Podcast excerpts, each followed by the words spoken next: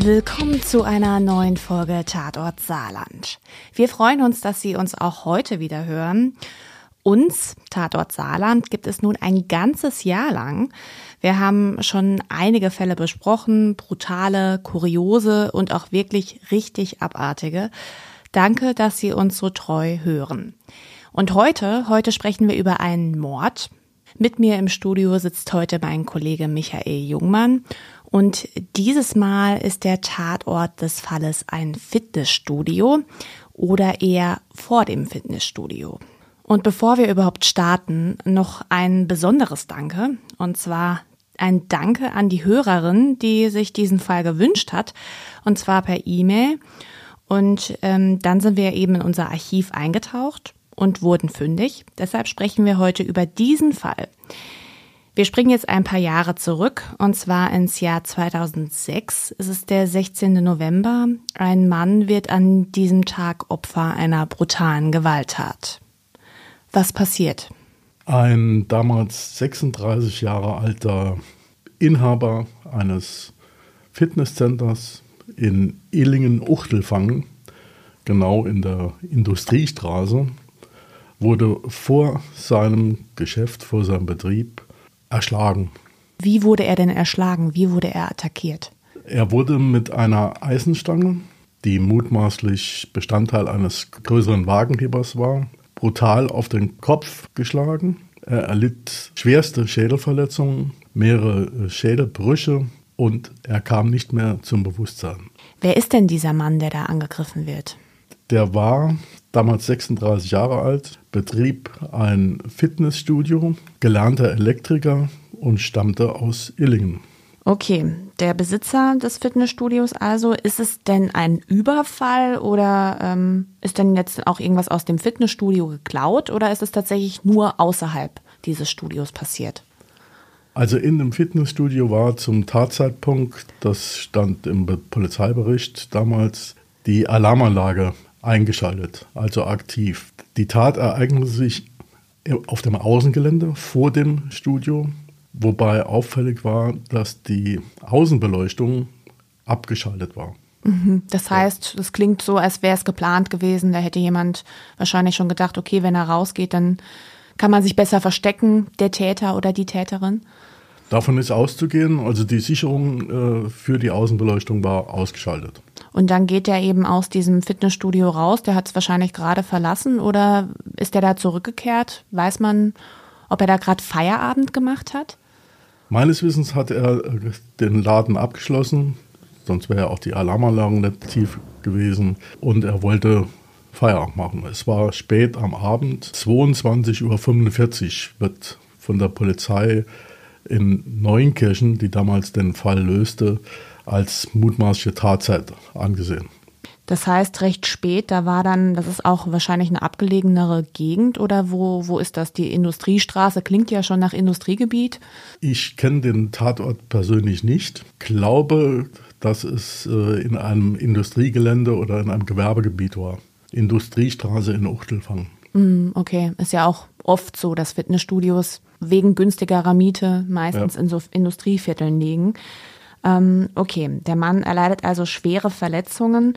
Kannst du das ein bisschen umschreiben? Ähm, was, was passiert denn mit ihm? Also er kriegt diese Eisenstange auf den Kopf. Äh, welche Verletzungen hat er denn davon getragen?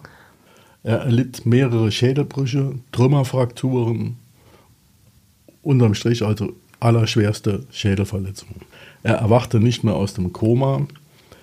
Der Mann starb am 27. November 2006 in der Winterberg-Klinik. Das heißt, wenn er wahrscheinlich, also wir sind keine Mediziner, aber wahrscheinlich, wenn er nochmal aufgewacht wäre, hätte er auch eventuell irgendwelche bleibenden Folgen gehabt.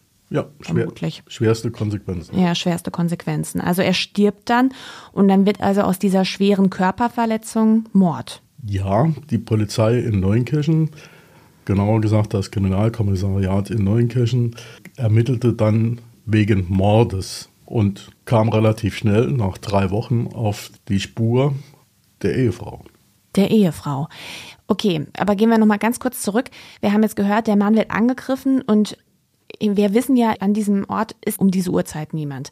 Das heißt, wer alarmiert denn überhaupt die Polizei? Wer ist es denn? Die Ehefrau, die auch in der Wohnung unterhalb des Fitnesscenters lebte damals, hat selbst den Rettungsdienst alarmiert. Okay, also die Ehefrau, die ähm, tatsächlich Rettungsdienst alarmiert hat, gerät dann in den Fokus der Ermittler. So war es und das ist auch eigentlich Standardprogramm bei, bei Todesermittlungen, dass zuerst das engere Umfeld des Opfers abgeklärt wird. Kannst du ein bisschen erzählen, wie war denn das Verhältnis zwischen den beiden? Warum gerät die denn überhaupt da in Fokus? Das Verhältnis war nicht das allerbeste. Die waren, ja, wie soll ich es ausdrücken, hatten sich auseinandergelebt, und die Frau hatte auch mehrere außereheliche Beziehungen. Sie war aber offenbar auf die finanzielle Unterstützung ihres Ehemannes äh, angewiesen und gab dessen Geld mit vollen Händen aus. Mhm. Also teure Klamotten, mehrmals im Jahr alleine in Urlaub oder mit einem Bekannten. Also die Ehe war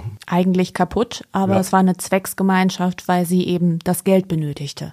Und er dann auch gesagt hat, okay, du kannst das Geld haben. Und weil Kinder da waren.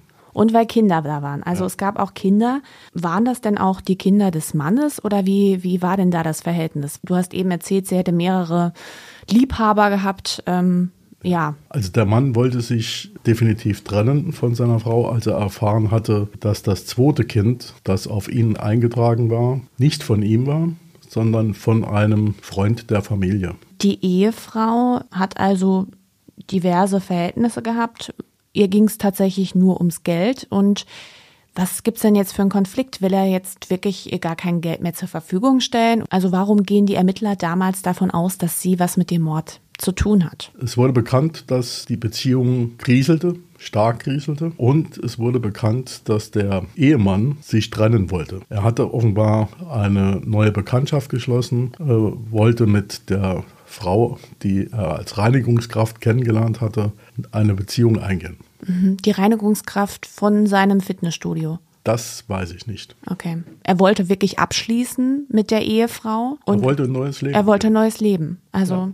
okay. Und das hat wahrscheinlich der Frau nicht gepasst. Ja, weil sie ihre Finanzen dann vor sich hin bröseln sah. Aber sie hatte ja ständig Affären. Und von denen, so habe ich zumindest verstanden, wusste der Mann ja teilweise auch und trotzdem hatte er ja dann ihr weiter Geld zur Verfügung gestellt. Warum sollte sich das denn jetzt ändern? Er hatte ja eine neue Beziehung zu einer Reinigungskraft aufgebaut und versuchte sich aus der Klammer äh, zu lösen. Dazu gehörte auch, dass er sich äh, eine neue Bankverbindung suchte und sie hatte keine Vollmacht mehr über sein Konto.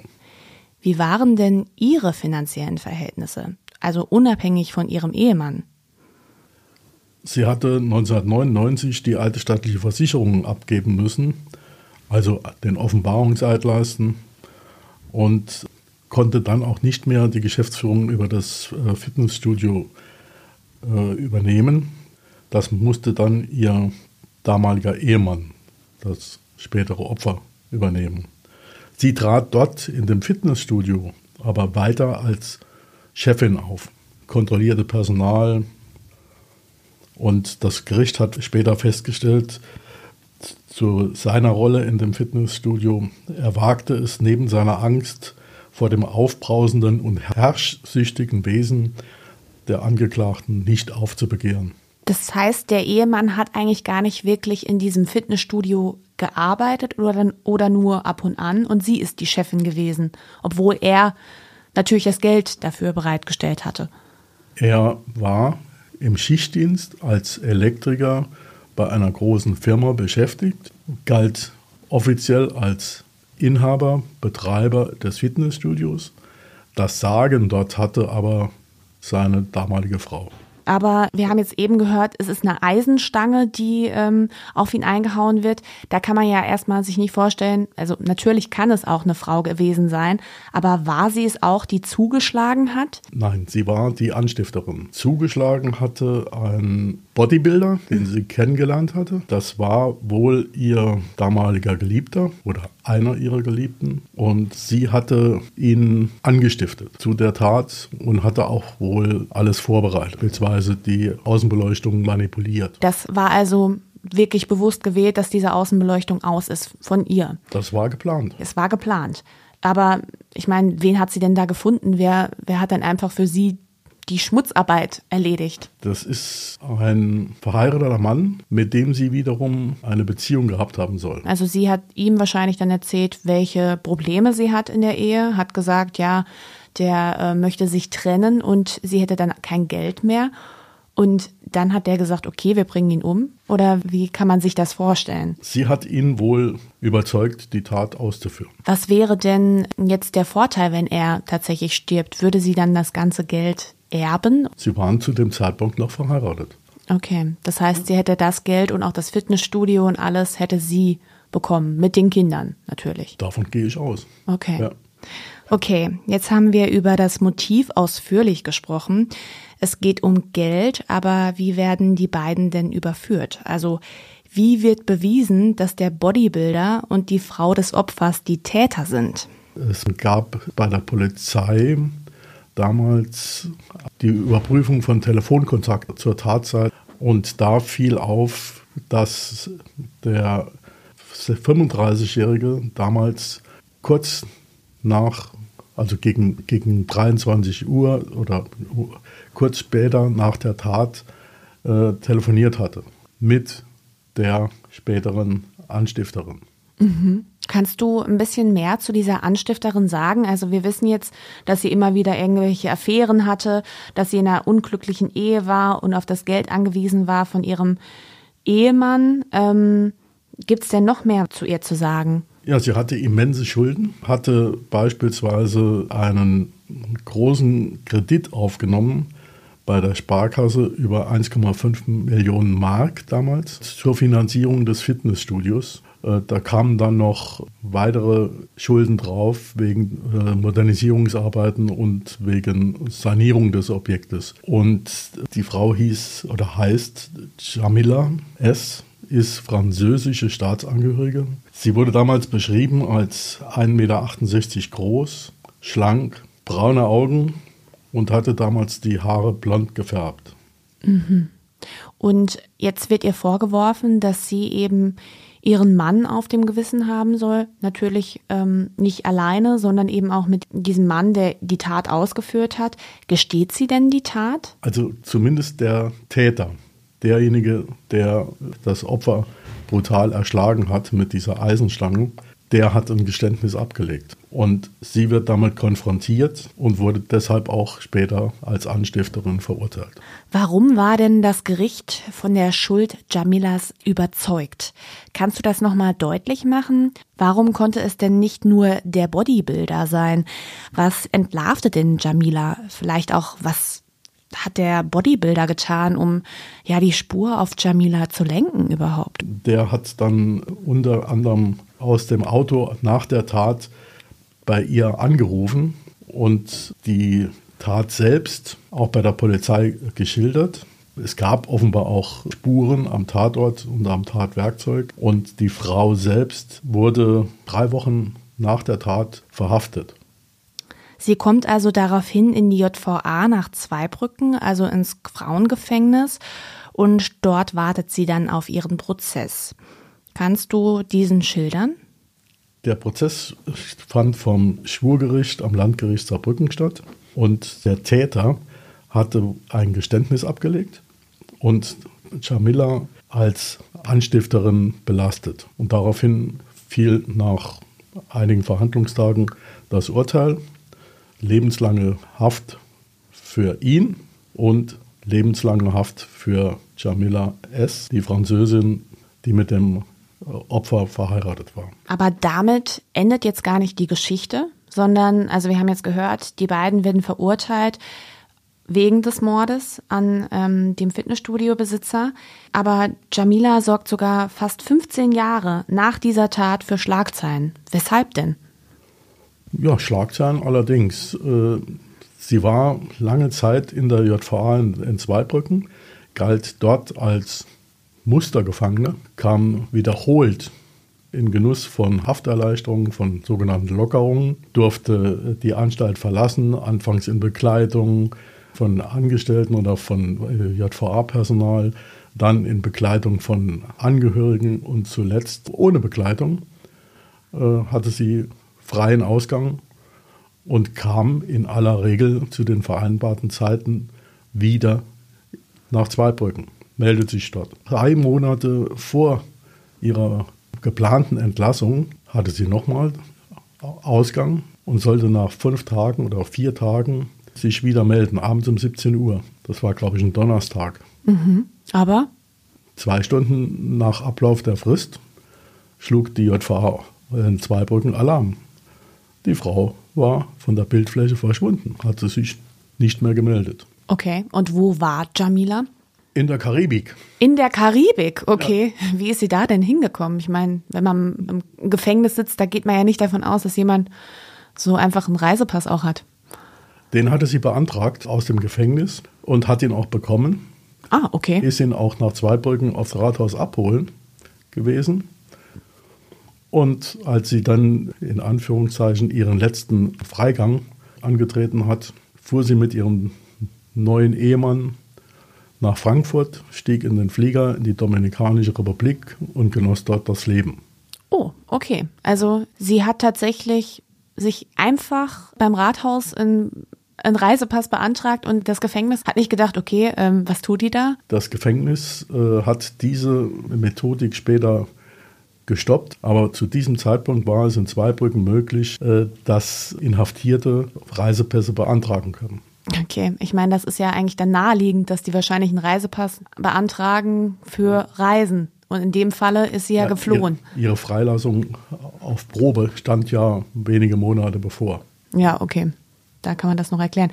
Und du hast gesagt, sie ist verreist mit ihrem neuen Ehemann. Das heißt, sie hat im Gefängnis nochmal geheiratet? Ob das jetzt im Gefängnis war, aber sie hat während der Haft, sie war, ja wiederholt auf Freigang, auf Ausgang. Möglicherweise hat sie dann äh, während einer Hafterleichterung dem neuen Ehemann das Ja-Wort gegeben. Und sie flieht also in die Karibik. Wie wird denn damals nach ihr gesucht? Gehen die Ermittler denn direkt davon aus, dass sie in die Karibik geflohen ist? Nein, die wurde ausgeschrieben über Interpol zur Festnahme mit Haftbefehl und über Interpol kam dann ein Hinweis, dass sie sich möglicherweise in der Dominikanischen Republik aufhält. Zielfahnder des Landeskriminalamtes in Saarbrücken konnten das bestätigen, schalteten Interpol ein und dann wurde sie in der Dominikanischen Republik in einem Hotel in Punta Cana am 21. Oktober 2021 festgenommen. Wie lang war denn dann die Flucht? Also wie lang war sie denn auf freiem Fuß? Auf freiem Fuß waren sie vom 14. Oktober 2021, da sollte sie ursprünglich wieder in der JVA einrücken, bis zum 21. Oktober. Da wurde sie in Punta Cana festgenommen und von Interpol nach Frankfurt transportiert. Sitzt sie denn heute noch im Gefängnis? Davon gehe ich nicht aus. Okay, das heißt, sie hat ihre Haftstrafe abgesessen, ihre lebenslange Haftstrafe? Lebenslang heißt ja mindestens 15 Jahre.